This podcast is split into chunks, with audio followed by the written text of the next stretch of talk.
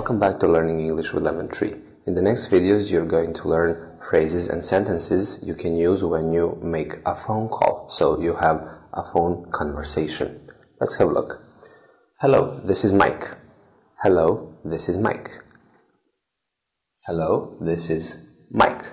So this is an example of a greeting. You use it to start a conversation or introduce a caller. Hello, this is Mike. Hello, this is Mike. Thank you for watching. See you in the next video.